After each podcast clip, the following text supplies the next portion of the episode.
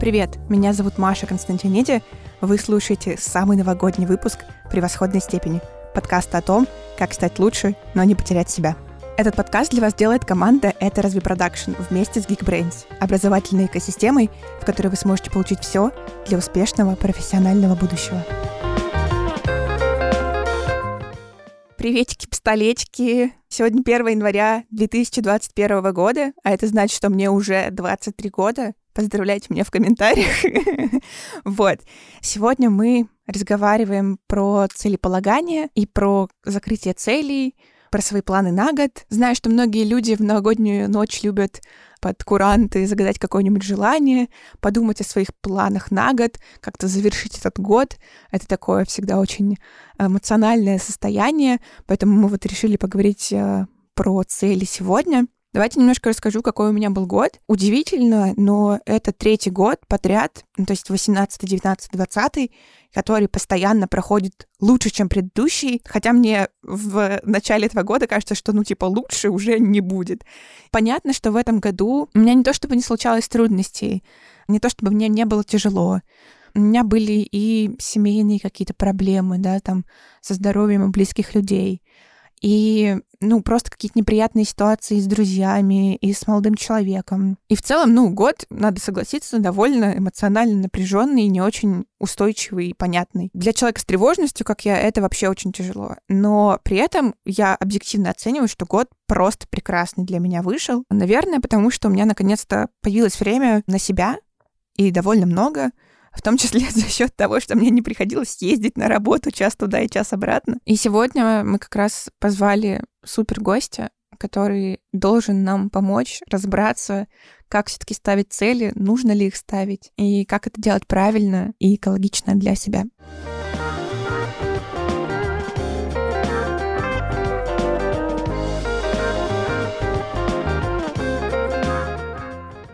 Сегодня у меня в гостях Дмитрий Зверев, бизнес-психолог в сфере образования и преподаватель Geekbrains. Дима, привет. Здравствуй, Маша. 2020 год на финише. Год был непростой. Э, многие провели этот год в стрессе, и их можно понять. Угрозы здоровью, переворот бытовых практик, досуга, сокращение рынка труда, ухудшение экономики, всякие другие неприятные штуки, которые с нами случились в этом году. Но год заканчивается, это уже неплохо. И мы сегодня вообще говорим про такое целеполагание и про какое-то это некое подведение итогов. Когда мы оказываемся в положении, ну, которое ставит нам сложные вызовы, которое ограничивает нас, вот как, типа, вся эта ситуация с ковидом, должны ли меняться наши приоритеты и цели, и если да, то как? Я вообще действительно бизнес-психолог, я себя так идентифицирую, и скажу как психолог, что стрессовые ситуации влияют на человека по-разному. Кто-то каменеет, бледнеет, падает в обморок.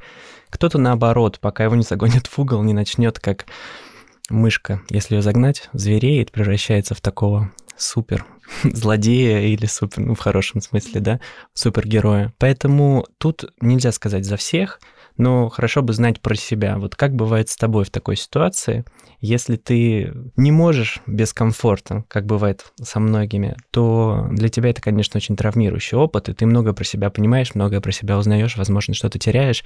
Это тебя стимулирует попытаться измениться, адаптироваться, поработать с эмоциональным интеллектом, со стресс-менеджментом. Для других людей, которых, как Ивана Дурака, заставляет с печи встать только вот, вот это все, это год открытия. Я недавно проводил урок и оговорился, сказал, что в этом году, имея в виду ноябрь, потому что действительно каждый месяц э, сверхускоренно, сверхъемко, сверхнасыщенно. И наши приоритеты, когда мы оказываемся в кризисной ситуации, они смещаются на главное. Да? О чем ты подумал перед смертью, кажется, это было в известном фильме с Тилем Швайгером, да? Что для тебя выходит на первый план? А какой из своих женщин, там, о чем говорит мужчина, ты подумал, когда вы там перевернулись, и там Камиль такой, а я почему-то вспомнил там про кого-то, про жену сразу же. То есть это тебя заставляет сконцентрироваться на главном. И в этом смысле это помогает, потому что ты умеешь тут же отделить фигуру от фона и понять вот это, вот, вот за этим я сейчас пойду. Что делать тем людям, которым тяжело? Ну, то есть, которым вот этот год дался очень э, тяжело, эмоционально. Может быть, у них были проблемы там с работой,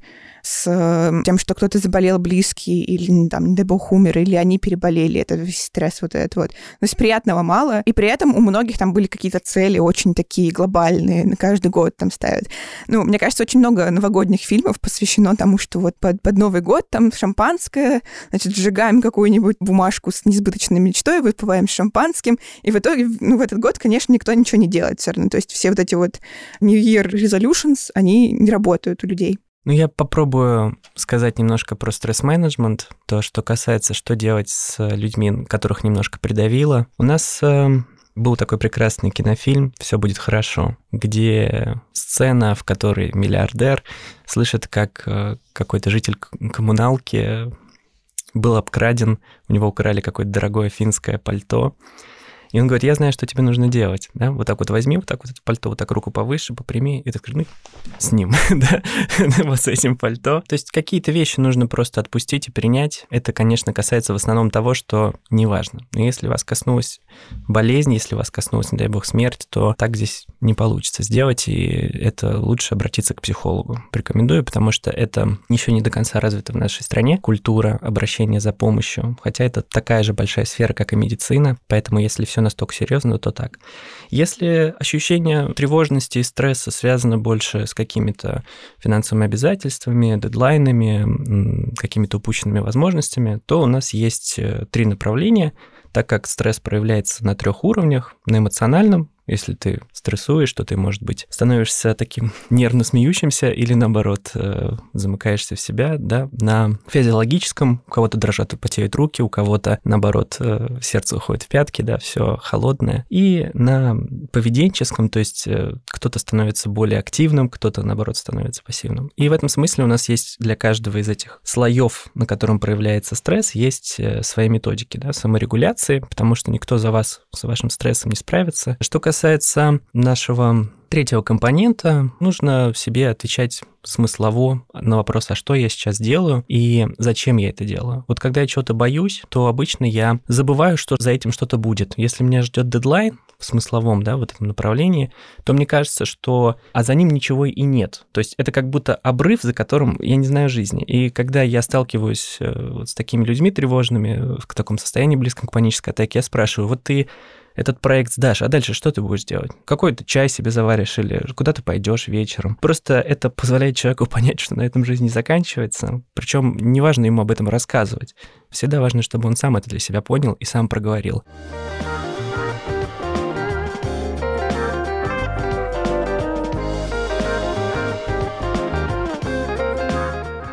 Вопрос про то, что делать с большими целями. Я знаю, что они каким-то людям ок заходит. Ну, то есть я в целом себе ставлю цель на год, и я к ним, ну, там, более-менее нормально иду. Все-таки у нас разговор о целеполагании, и в этом смысле вот мы больше сейчас говорили про стресс-менеджмент и про состояние. Это важный этап целеполагания, при котором мы определяем свои ресурсы. Адекватно оценивая их, может быть, и не стоит за них браться, понимая, что ты сейчас даже не на нуле, а в минусе. Но что касается, вот если продолжить эту логику, почему большие цели вызывают такое большее напряжение, то на этот отсчет есть э, подсказка, ответ, который связан с тем, как человек предпочитает воспринимать себя в мире, что им движет, и насколько он вообще способен что-то изменить. Это называется локус-контроль, Локус — это место, контроль — это то, что отвечает за твою жизнь. И успехи и неудачи одни люди склонны воспринимать как результат собственных трудов или собственных недостаточных трудов или ошибок в случае с неудачами. Другие люди более склонны к фатуму, к лотерее, восприятию тому, что чему быть, того не миновать. И люди, которые, вот как ты сейчас говоришь, я прям чувствую это напряжение, это больше про то, что я сам себе дорога возникает под ногами идущего, я сам себе тут все выкопал, все прорыл. Это чрезвычайно выгодная позиция с точки зрения развития и опасный симптом с точки зрения выгорания, потому что реально в жизни есть и то, и другое. Ты мог так сильно стремиться к получению этой должности к концу года, чтобы повысить зарплату, чтобы быстрее закрыть ипотеку, ты себе уже там все накрутил и столько все сделал, а твой начальник именно потому, что ты так сильно стремился, не повысил тебя, потому что понял, что следующий шаг это уже он. И ты даже не отрефлексировал мотивировал, потому что у людей, которые вот так вот верят в то, что можно чего-то добиться самостоятельно, очень активно работая, у них еще обострено чувство социальной справедливости. справедливости да. И они думают, что здесь все правильно. То есть я знаю, как правильно, если я ошибся, я, значит, передумал, переосмыслил, делаю теперь как правильно. А на самом деле именно то, что ты делал, на самом деле тебе и закрыл дорогу. И лучше кого-то удобного, мысля о личных каких-то собственных амбициях, там тебя не назначают. Человек, который умеет переключаться, да, он выживает. По происхождению видов Чарльза Дарвина выживает самая адаптивная особь. Несмотря на то, что классик Мирон Федоров спел побеждает сильнейший, но выживает неваляшка. Да, он имел в виду все-таки больше про неваляшку, а не про сильнейшего. У нас нету здесь тиранозавров, никаких мегалодонов, зато куча мышек, там всяких драканчиков, бактерий. И человек пока тоже. И в этом смысле он должен не забывать, что сила скорее становится все менее и менее адаптивной. Гораздо важно больше быть гибким. Если я чувствую, что на меня слишком много давит, я включаю фатум, я включаю внешний локус контроля, в котором я говорю, чему быть, того не миновать. Ну и фиг с ним, в конце концов, это не только от меня зависит. Я сделал все, что мог, дальше это уже лотерея. И если я чувствую, что я обленился в конец и ничего не хочу делать, то надо включить внутренний локус контроля такими темпами, где я окажусь. И вот именно в этом вот руке, которая этот рубильник переключает, и власть к тому, чтобы справиться с этой ситуацией. Вот я в свое время не поступил в МГУ на психфак, и у меня было ощущение, что жизнь закончилась. А затем, когда я закончил э, свой университет и приступил в аспирантуру высшей школы экономики, студенты психфака пришли ко мне на педагогическую практику, где я преподавал. И я увидел их и понял, что, наверное, наверное, вот этот путь на самом деле-то оказался более удачным для меня. И учитывая падение рейтинга психфака, это оказалось более выгодно, хотя на тот момент мне казалось, что жизнь на этом заканчивается. И когда мы говорим про цель, такой перфекционизм, я добьюсь этого, я сделаю, я сильнее, я встану, я вытру кровь, там еще что-то я добьюсь. Но э, это не так мы можем контролировать себя до какого-то возраста, до какой-то болезни. В детстве вообще не можем. И э, на самом деле детство нас как бы учит, что для того, чтобы что-то добиться, тебе всегда нужен кто-то другой, или тебе всегда нужно орудие труда. Да, ребенок, он показывает рукой взрослым, куда он хочет, да, у него появляется указующий жест, который не приносит ему этот предмет, но приводит к тому, что взрослый приносит ему предмет. То есть, по сути, жизнь нас изначально учила, что ты вообще ничего не можешь, что тебе для этого нужно что-то вокруг. Потом, видимо, вот это вот, что у меня все окей, улыбка, вот из этой рубрики что-то, что я могу все контролировать, я несу ответственность за свою команду, ни за что не несешь на самом деле, по факту не можешь. Ты потеряешь контроль над ситуацией, ты потеряешь контроль над своим телом, это просто то, с чем нужно нужно смириться, и на самом деле становится проще гораздо жить. Ты меньше ждешь и по сути, за счет того, что ты учишься, как это сделать по-другому, это приносит все больше результата. Вот так интересно, просто ты типа описываешь, э, это прям, ну, это прям очень близко к тому, как у меня шел прогресс. Ну, то есть я думаю, что это папина такая, типа, установка в меня, может быть, еще не очень правильно впитавшаяся, про то, что, типа, ты должна сама, ты молодец, ты там можешь. То есть мне папа как бы в пять лет сказал такой, ну что, станешь президентом России? Я такая, ну, в целом, как бы, звучит как цель, пять лет. И я такая, ну, отличная цель, да, пап, ну, как бы, он мне до сих пор это припоминает. Ну, то есть он такой, ну, что, как там часики тикают? Я говорю, мне еще даже нет 35, я еще чисто физически не могу стать президентом. Я молчу про то, что есть некий человек, который очень мешает мне это достичь. Вот. И я думаю, что очень много моей, особенно школьной тревожности, было связано именно с тем, что мне казалось, что я контролирую все на 100%, и если там что-то не случается, то это исключительно исключительно моя вина. Ну, то есть, что даже если это как бы что-то один человек не сделал, значит, я не так как бы повела себя с этим человеком, и он не сделал. Не, то есть, не потому, что он проспал, у него не было настроения, э, просто человек плохой. Ну, то есть, а потому что как бы я с ним не так общалась. И то, что мне помогло сильно вот это преодолеть, это терапия, в которой я была полтора года, естественно. вот. И, кажется, панические атаки, как ни странно. У меня были панические атаки уже не было больше двух лет. Ого. То есть вот в пике они мне были очень мощные. И когда ты выходишь из панической атаки, у тебя есть ощущение, что я же вроде все хорошо. Ну, то есть это такое ощущение, что ты вроде был хорошей девочкой, да, и все равно это случилось. Ну, то есть ты там максимально избегал людных мест. Ну, то есть ты стараешься ограждать себя от триггеров, а это все равно случается так или иначе. И это, ну, короче, тебя начинает вводить в состояние, что, наверное, все-таки не все зависит от меня, ла-ла-ла. Поэтому сейчас у меня есть как бы в голове такая установка на 70% от меня, на 30% от чего-то там. Вот у меня такое пока распределение. Может быть, оно не совсем правильное, но я так о нем думаю.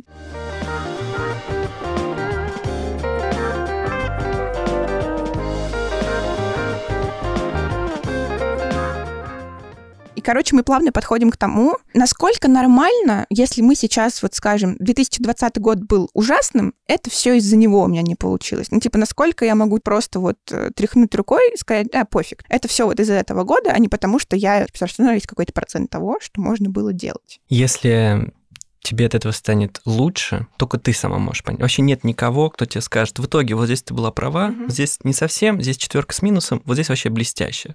Да? Экспекта патроном, превосходя ожидания. Не будет такого момента, когда кто-то скажет, это было правильно. Всегда ты будешь и судьей, который выносит приговор, и адвокатом, и непосредственно подсудимым.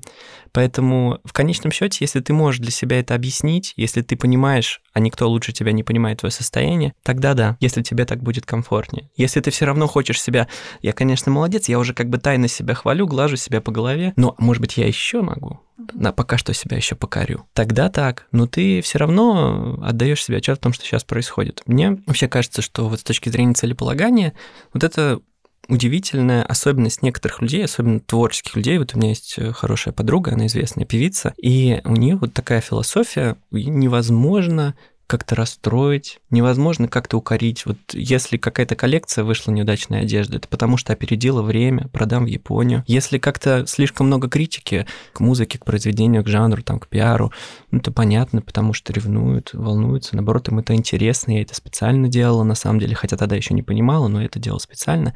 И вот эта жизненная философия, когда ты мыслишь себе на пользу, она чрезвычайно выигрышна сейчас. И она выигрышна в том смысле, что ты можешь дерзнуть на что-то больше. Ты сейчас уже чувствуешь себя так, как ты хочешь чувствовать себя потом когда-нибудь, что единственное правильное решение. И вот эта философия жизненная. Давай поговорим про то, как перестать поддаваться как бы вот этой всеобщей панике по поводу 2020 года. То есть, я не знаю, я каждый день в Твиттере и везде вижу кучу мемов про то, что, типа, 2020 год — самый худший год в истории, и это вообще самый худший год на свете для меня. И при этом, ну, я смотрю на людей, и это мои знакомые, они не потеряли работу, они не переболели, у них не заболел никто из семьи.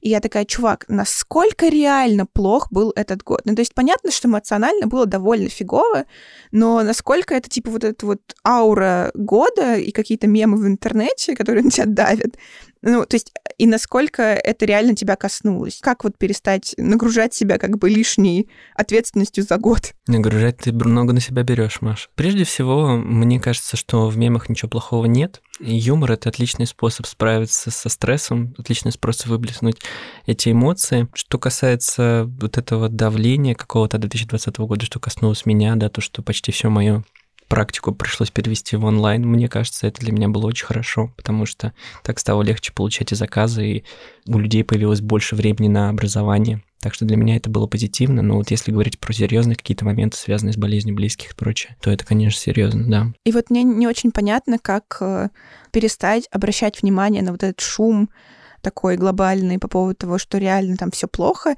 и, ну, как оценить в реальности свой год более трезво, ну, то есть чтобы не вступать в 2021 с какими-то супер завышенными ожиданиями от него, что вот типа вот это закончилось наконец-то, хотя это просто как бы солнце немножко подвинулось, и ничего не произошло. Высокосный год следующий будет невысокосный. А, все, все а, в порядке. Все, ну, то есть... Да.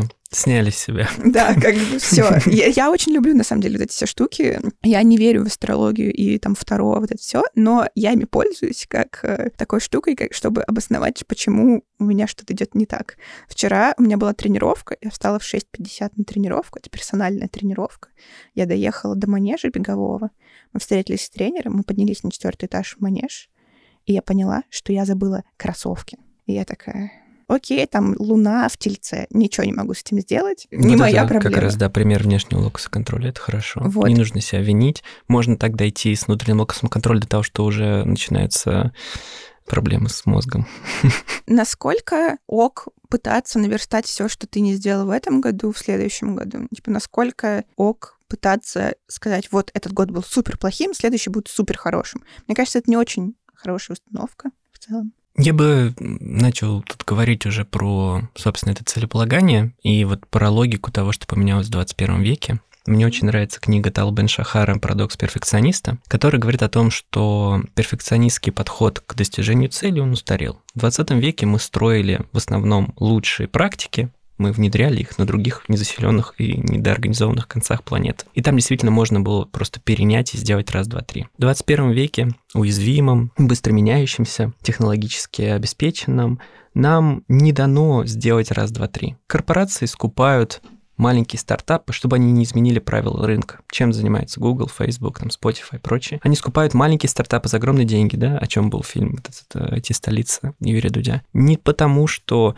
это, потому что обычно эти стартапы на этом как-то вот просто больше про них не слышим, а потому что появляется цифровая пленка, и кодек умирает. Появляется Android, и больше нету Nokia. Хотя, по сути, этим занимается один небольшой департамент. И для этого, чтобы пытаться вот подстроиться, нужно знать, что все меняется. В противовес линейной логике перфекциониста, который ставит себе цели, я займу руководящую должность, я заработаю столько денег, для этого я сделаю раз, два, три, что является неадаптивным. Предлагается не линейная, а кривая логика оптималиста, а не перфекциониста, предлагает Албен Шахар. Я понимаю, что цель, которая есть, она, в принципе, реализуема, то есть ее можно заработать. Я понимаю, что год это достаточно длительный срок, в котором я, может быть, не останусь на своей работе, может быть, у меня будут эти заказы, может быть, нет. Я не знаю, как я этого получу. Но у меня будет все время широко открытые глаза, не зашоренный взгляд, как у перфекциониста, да, моя задача выполнить все KPI, а именно поиск возможностей, кто что предлагает, какие есть идеи, кто... Я всем говорю, что у меня есть такая цель, я бы хотел, да, заработать эту сумму, я готов для этого работать, и я к вашим услугам. И он ищет новые возможности активно. То есть перфекционист, он следует намеченному плану на карте. Оптималист, он выходит на эту карту, и он смотрит по сторонам. Может быть, там что-то есть. Он гораздо больше ищет, и он понимает, что, возможно, не в этот срок, возможно, раньше, возможно, позже. Еще он точно знает, что его ждут неудачи, потери. Это неизбежно. В силу вот пандемии, которой никто не думал, да, кто сколько потерял денег, кто сколько потерял там должностей работы. В силу того, что там у кого-то что-то в голову стрельнуло и прочее. И оптималист, он считает, что, ну, там две-три неудачи меня точно здесь ждут, и это первое. Отлично, осталось всего две. Да, в то время как перфекционист такой, ну, как же теперь надо наверстать все это. Поэтому ждать от 2021 года с позиции оптималиста стоит вот именно этого. Будут какие-то новые такие вот крупные факапы, будут какие-то новые вводные, но мне важно заметить возможности. Для этого я должен быть наблюдательным. И вообще это очень интересно, то, что в 21 веке мы все время корили в 20 веке интровертов, корили в 20 веке процессуалов, говорили о том, что они являются, значит, недостаточно общественными, недостаточно заточенным на результат, а в 21 веке именно это выходит на первый план. То есть сейчас время интровертов и время процессуалов, которые оптималист, кто такой? Я ищу возможности, я понимаю, что будут неудачи. Это не judgment, это не результатник, да, по Юнгу.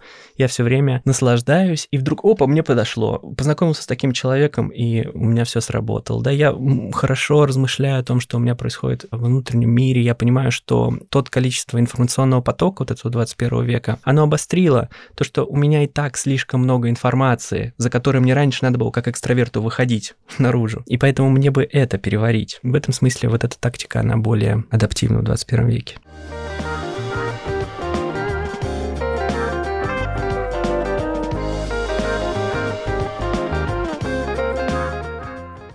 Смотри, зачем вообще люди ставят цель? Люди ставят цель для того, чтобы им стало легче.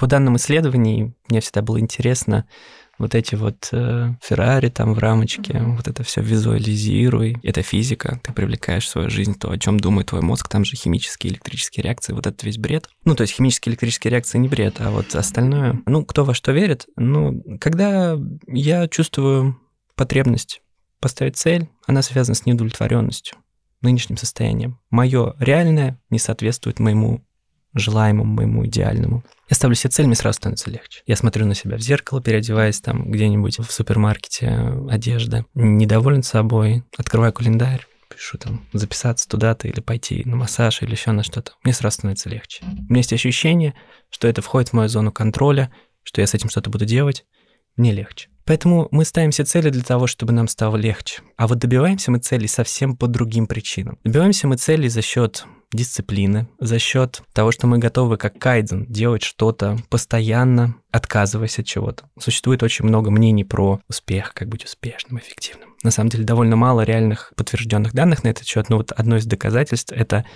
отложенное удовольствие. Когда детям дают вот это исследование, можно найти в интернете, когда детям дают сейчас одну маршмеллоу, либо через пять минут две, и они все съедают, да. Успех, очевидно, да, добиться двух маршмеллоу, потерпев. Вот это вот и есть отложенное удовольствие. И это есть дисциплина. Я готов сейчас отказаться для того, чтобы потом получить больше. Это действительно исследование, которое говорит о том, что нужно себя дисциплинировать. С другой стороны, то, что мы вот обсуждаем, что процессуалы выигрывают, они результатники в 21 веке, потому что я понимаю, когда я занимаюсь, вот я хожу в зал каждый второй день, о чем я думаю? Помимо того, что дисциплины, и я должен отказать себе в том, чтобы поваляться там или еще пойти куда-нибудь, я понимаю, что мне должно быть приятно там. Я начинаю создавать для себя определенный ритуал, какие-то процедуры, которые мне нравятся. Я думаю о том, как мне прийти сюда послезавтра, соответственно, это уже не дисциплина, это создание комфорта для себя процессуального. Когда я поступил в французский коллеж при МГУ, я помню какой-то кошмар что нужно будет ездить в МГУ. Это же так далеко,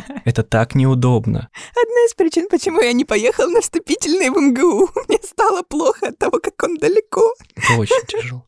И дисциплина говорит тебе, ты должен, и ты умираешь, потом в какой-то момент тебе организм говорит, ты болен, имеешь право не идти, тебе становится легче, потому что ты нашел для себя какое-то оправдание. Но твоя вторая черта, вот это создание комфорта, она тебе говорит, а что бы тебе облегчило дорогу, да? Когда-то взять такси, когда-то взять себе потом хороший ужин где-нибудь там рядом, да? Когда-то там что-то себе загрузить в наушники, чтобы вообще не думать о дороге. И вот это вот создание атмосферы, оно и помогает тебе в конечном счете добиваться этих целей. Поэтому зачем люди ставят цели? Они затем, чтобы им было ощущение, что жизнь к чему-то идет, да, что вот я когда-нибудь получу то, что мне хорошо. И здесь всегда есть э, два полюса. Есть люди, которые идут от боли, есть люди, которые идут от желания удовольствия. Когда ты идешь от боли, у тебя очень много энергии. Тебе для того, чтобы добиться цели, да, и суть цели в намерении, в твоем намерении, всепобеждающем намерении идти к ней. Тебе нужно топливо. Этим топливом может быть боль, я провинциал, мне больно, что вот я живу там в худших условиях, я там без родителей, мне еще что-то, мне никогда не получалось, я там неудачник, еще что-то, хочу доказать себе и другим. Вот эта боль становится очень хорошим топливом. С другой стороны, ощущение какого-то комфорта и желание просто быть там, где вот, где лучше, да, что-то, потому что ты точно этого хочешь, это более какое-то экологичное желание. И тут ты не выбираешь, да, что у тебя, как тебя жизнь покорябала, покоробала, и, и вот что ты выбираешь. Для человека, который что-то хочет, для него становится топливом вот именно вот это вот представление того, что вот я это буду иметь, и я этого хочу, я для этого готов за этим идти. Поэтому зачем люди для себя ставят цель? И дальше уже есть барьеры. Мне очень нравится иногда смотреть так теологически, религиозно, в каком-то таком своем полукомиксном, полугеймплейном э, мире, про то, что и жизнь — это игра, ты можешь пройти ее, собирая на первом уровне все ачивки, чтобы дальше тебе было легче. Можешь очень быстро дойти до какого-нибудь уровня, потом начать сначала.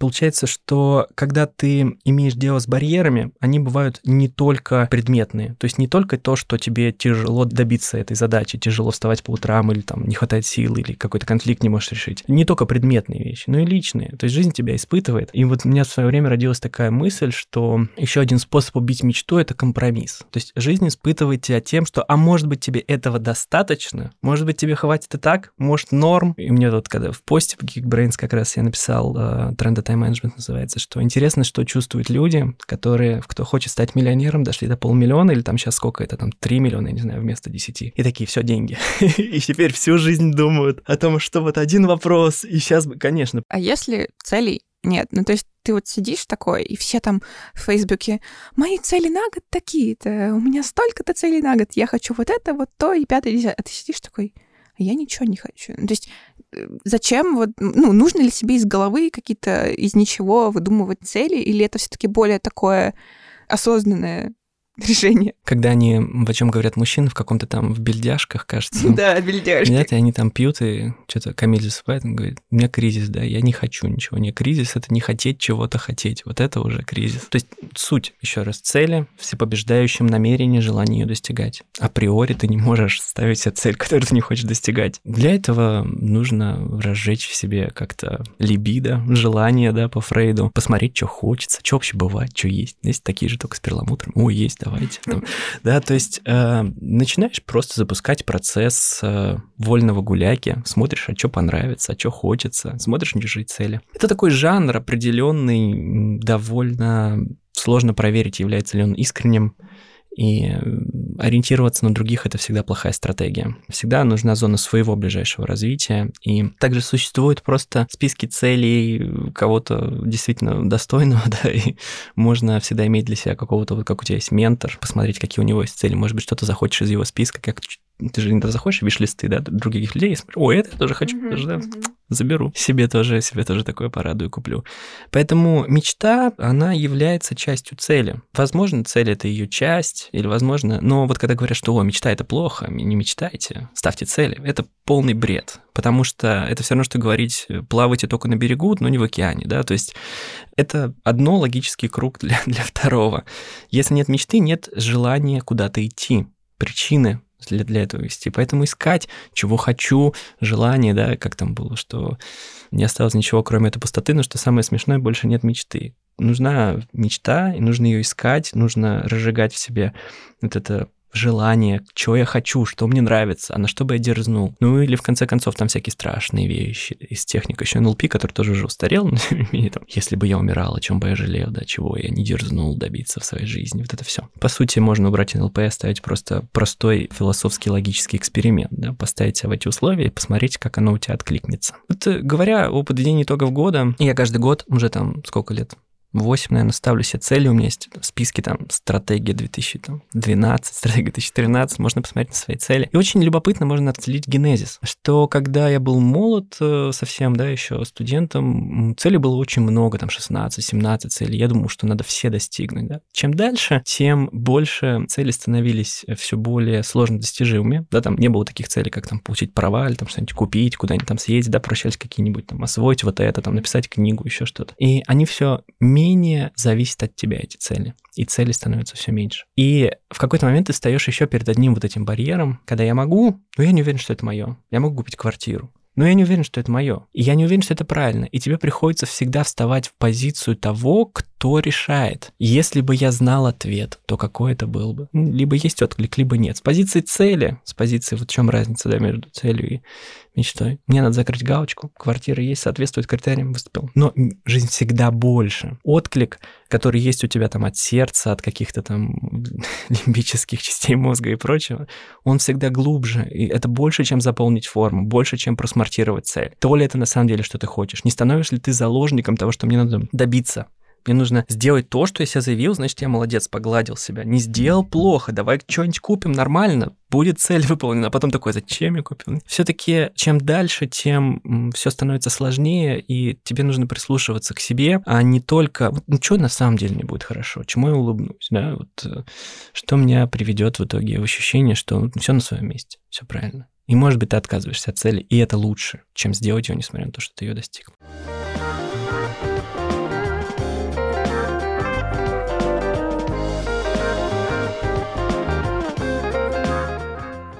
Ты сейчас вот рассказываешь, мне очень откликается, но немножко в другой области. Как я уже говорила, у меня 1 января день рождения, и я заблаговременно готовлю виш-листы. А для друзей, типа, отдельно, для молодого человека, для мамы с папой, я всем пишу, какие подарки мне нужны, чтобы мне принесли только то, что мне нужно. Вот. И я в этом году очень жестко столкнулась с проблемой того, что я не знаю, что попросить у друзей вообще. Потому что не хочется, ну, типа, заставлять людей тратить на тебя миллиард рублей. Ну, как-то некрасиво, да, ставить. Ну, Но в тайне ты надеешься. Ну, в тайне, конечно, Конечно, как да. бы так вот Да-да-да, вот. Но ты такой, ну, как бы кроссовки за 10 тысяч рублей, наверное, странно просить у кого-то из друзей. Но если они все объединятся, но ты же хочешь много подарков, не один большой, а как бы много, но средний. В прошлом году было на один подарок больше. Когда? Да, Дурсами, да. да, это абсолютно я в детстве. Да-да. Мы тут с девушкой увидели оба фильм каком-то, и оба сказали, там играет главного злодея Невил Долгопупс, потом оба, да нет, Дадли, Дадли, Дадли, да. Почему-то эти персонажи слились. Да, они очень похожи стали. Они действительно стали похожи. И я обсуждаю с подругой, говорю, блин, не могу придумать подарки нормальные, ну, там, типа, в пределах двух тысяч рублей. И она такая, ну, попроси какие-нибудь книжки, тебе же нужны книжки. Я говорю, прямо сейчас мне не нужны никакие книжки. Если мне будут нужны книжки, я пойду и куплю книжку. Ну, что мне там стоит? Она как бы... Я говорю, нужно что-то такое, что я как бы сама себе не куплю, но при этом оно мне нужно. Вот это вот мне очень откликнулось про то, что ты говорил про цели и мечты. И это прям такая более простая аналогия на уровне подарков. Это прикольно. Не, ну я не умираю, когда мне ничего не дарят. Просто я такой человек. То есть я даже там всех друзей всегда спрашиваю, что тебе подарить. Мне кажется, это скидывает с тебя, во-первых, часть ответственности, типа оперативка не загружается вот этим вот, а, вдруг я подарил плохой подарок, а вдруг она мне подарит подарок, который лучше этого, типа, восемь раз, что-то такое. А так вы как бы договорились условно, есть некий договор, вы друг другу подарили, все счастливы. Да, но всегда ты ждешь, что тебе какую-нибудь маленькую финтифлюшечку ссылочку еще добавит, которая такая, вау, amazing, этого так не ожидала, но так приятно. И еще, мне кажется, эта штука в том, что всегда трудно покупать подарки людям, у которых вроде все есть. У меня вот так у папы. Я каждый год не знаю, что ему подарить абсолютно. То есть я не из тех людей, которые дарят там картины или там, ну, какую-нибудь финтифлюшку для дома просто, вот чтобы он стоял. Я не люблю захламление, поэтому я не дарю то, что будет стоять. И как бы я знаю, что папе нужно. Папе нужна зимняя резина на Кадиллак. Но она стоит очень-очень много денег. 25, по-моему, или что-то дороже, да? Сильно дороже. Я не буду покупать машину. И я как бы, как бы могу технически купить, но это как бы все мои деньги, которые у меня скоплены есть за этот год. И я не думаю, что папа сильно обрадуется, когда ему как бы... Ну, наверное, он такой, дочь купила мне очень дорогой подарок. Это круто.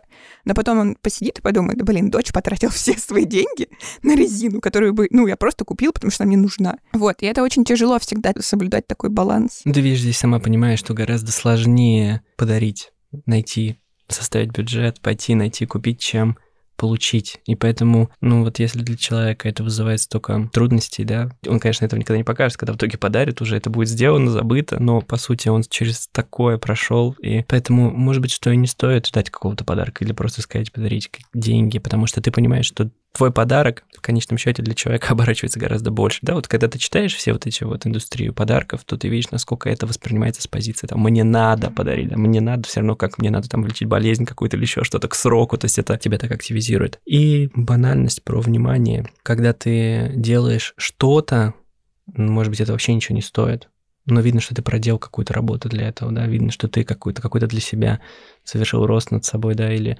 выбрал, допустим, я когда дарю книги, про которые ты говорил, я всегда выбираю книгу под человека, благо я прочитал много книг, и я понимаю, что ценность в том, что ты бы себе эту книгу не купил, ты бы открыл миллион, ты бы ее не выбрал, ты выбрал бы вот самую популярную. А я тебе говорю то, что я точно знаю, что нужно. По-моему, вот это внимание, вот это вот как раз-таки умение попасть в точку, оно дорогого стоит. Давай вернемся к целям. А, как лучше подходить к процессу постановки, фиксации целей? Типа, что можно использовать? Есть ли какие-то советы по тому, как это лучше сделать, чтобы и тебе было удобно этим пользоваться, и это было как-то наглядно и исполнимо? Сейчас как будто про кухню говоришь. И ты увидишь, что у всех разные кухни, да? У кому-то побольше, у кого по возможностям, по восприятию, по технологичности, и вот по подбору, да, кто-то любит аскетизм. Ничего никаких вот здесь вот студии прекрасные, очень много маленьких деталей, я бы умер, наверное, в таком помещении находясь. Ничего лишнего. Кто-то, наоборот, как можно больше маленьких деталей. Поэтому рецепт, да, наверное,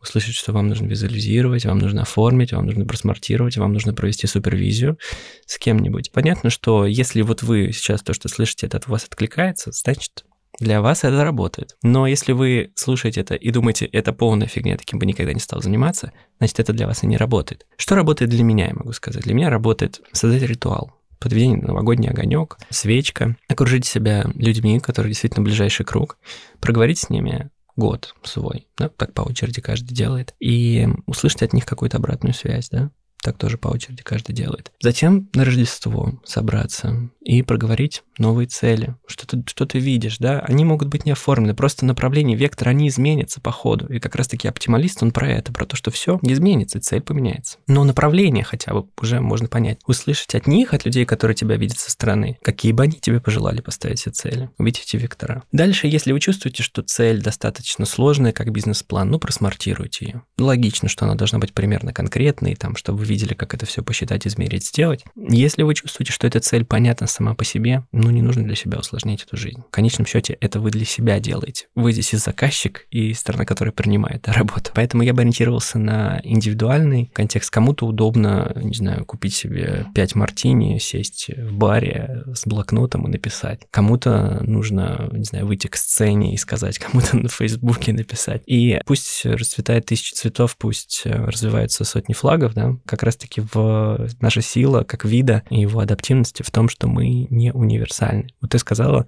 как и ты воспринимаешь жизнь, что там 70% это твоя, 30%. Ну вот сила именно в том, что это ты так видишь. Ну, да, но, да. но никто другой, да, такую логику, если ты будешь себя перенимать, это будет только сопротивление и потом недоумение. Поэтому нужен ритуал, в котором вам будет комфортно. На этой чудесной ноте мы и заканчиваем. Дима, спасибо большое, было супер классно. Я рада, мне кажется, у нас получился очень классный новогодний выпуск. Отлично. Да, вот. Э, Так что всем спасибо, ура!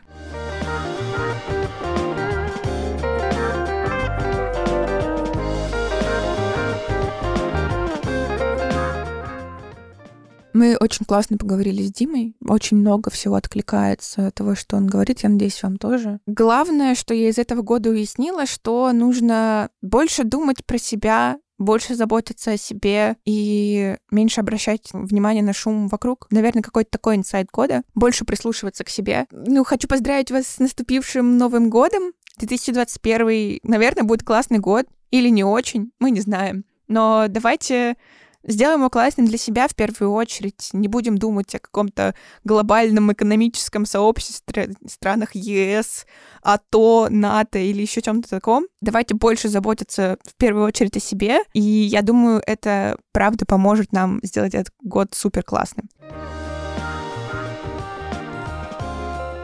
С вами была Маша Константиниди. Это последний выпуск превосходной степени в этом сезоне. Я еще раз поздравляю всех слушателей с новогодними праздниками. Слушайте наш подкаст, слушайте другие подкасты «Это разве продакшена?». Подписывайтесь на нас в соцсетях. А еще нам будет очень приятно получить от вас маленький новогодний подарочек в виде оценки и комментария на той платформе, где вы нас слушаете. Расскажите о нас своим друзьям в соцсетях.